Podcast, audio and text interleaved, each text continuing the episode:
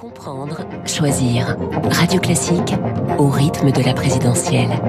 Avec David Doucan et David Abiquière. Bonjour à tous les deux. Bonjour. Bonjour, bonjour. L'info politique, David Doucan, chef du service politique du Parisien. Yannick Jadot, le candidat vert, passe en cette fin de campagne d'un sujet d'actualité à l'autre, avec à chaque fois Emmanuel Macron euh, dans la ligne de mire.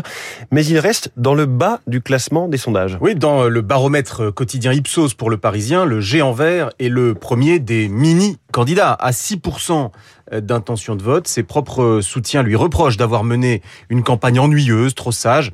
À force de vouloir faire sérieux, il a sérieusement endormi tout le monde, nous confiait euh, récemment un élu EELV. Alors, euh, dans la dernière ligne droite, il essaie de muscler son jeu. Il cogne sur le soutien des chasseurs à Macron en parlant d'un quinquennat livré au lobby. Il continue également de cibler Total. Le groupe l'a attaqué en diffamation après que le candidat écolo l'a accusé d'être complice des crimes de guerre de Poutine. Mais Jadot s'en fiche parce que l'objectif est de marquer les esprits, faire parler de lui et consolider le petit socle qui lui reste. À 6%, il est contraint de courir après Mélenchon, qui franchement parle d'écologie avec plus d'éloquence que lui. Peu importe euh, si ses déclarations sur Total apparaissent simplistes, l'enjeu pour Jadot, c'est la survie politique de son mouvement.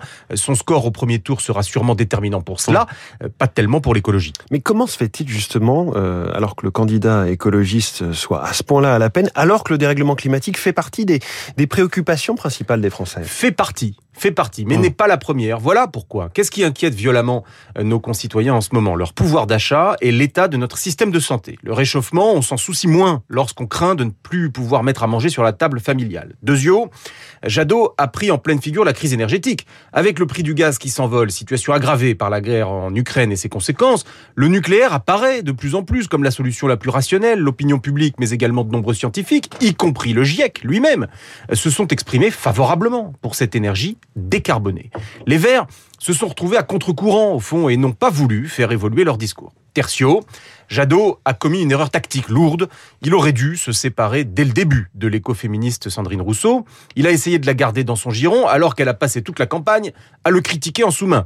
Elle lui a sapé le terrain, brouillé le message. Cela lui a fait perdre du temps et de l'énergie. Il a fini par se séparer d'elle, mais c'était trop tard. L'info politique de David Doucan tous les jours sur Radio Classique et dans le journal Le Parisien. David Abiquière, les journaux, les titres de la presse et ce matin, la une, Marine Le Pen. Elle est là Titre Libération pour qui la candidate apparaît désormais plus dangereuse que jamais. Jusqu'où ira Marine Le Pen? C'est la question que se pose l'opinion ce matin. Les raisons d'un silence, titre Le Parisien aujourd'hui en France, qui vous explique pourquoi l'ex-président Nicolas Sarkozy n'a toujours pas déclaré son soutien à Valérie Pécresse alors que l'Express se demande si les républicains vont disparaître et que Valeurs Actuelles met Zemmour à la une en le qualifiant de dynamiteur. À la une du Figaro, la Russie qui s'enfonce dans l'isolement et les sanctions de timides espoirs malgré tout sur le front diplomatique. C'est le choix du monde. Quant à la Croix, le journal enquête sur les amis de la Russie en France. La tribune se demande si l'Europe a troqué sa souveraineté numérique contre du gaz américain. Et puis, en une des échos, l'Europe dans le piège de l'inflation, à lire enfin dans les échos toujours, cette analyse de Jean-Charles Simon, McKinsey, nouvelle exutoire du populisme. Euh, merci David Abiker. À tout à l'heure, 8h30 pour la revue de presse euh, complète. Ce sera avec Renaud Blanc. Bonjour Renaud. Bonjour François. La matinale de Radio Classique continue avec vous et votre invité. Euh, de qui s'agit-il? Hubert Védrine, hein, l'ancien ministre des Affaires étrangères. L'Ukraine, bien sûr, bombardement, mais aussi négociation. Comment peut-on sortir de l'impasse? Quelle est la stratégie de Poutine et de Zelensky? Hubert Védrine pour évoquer la guerre, mais aussi l'après, l'après-Poutine quelle Russie, quelle Ukraine et quelle Europe dans les mois et les années à venir, l'ancien ministre des Affaires étrangères.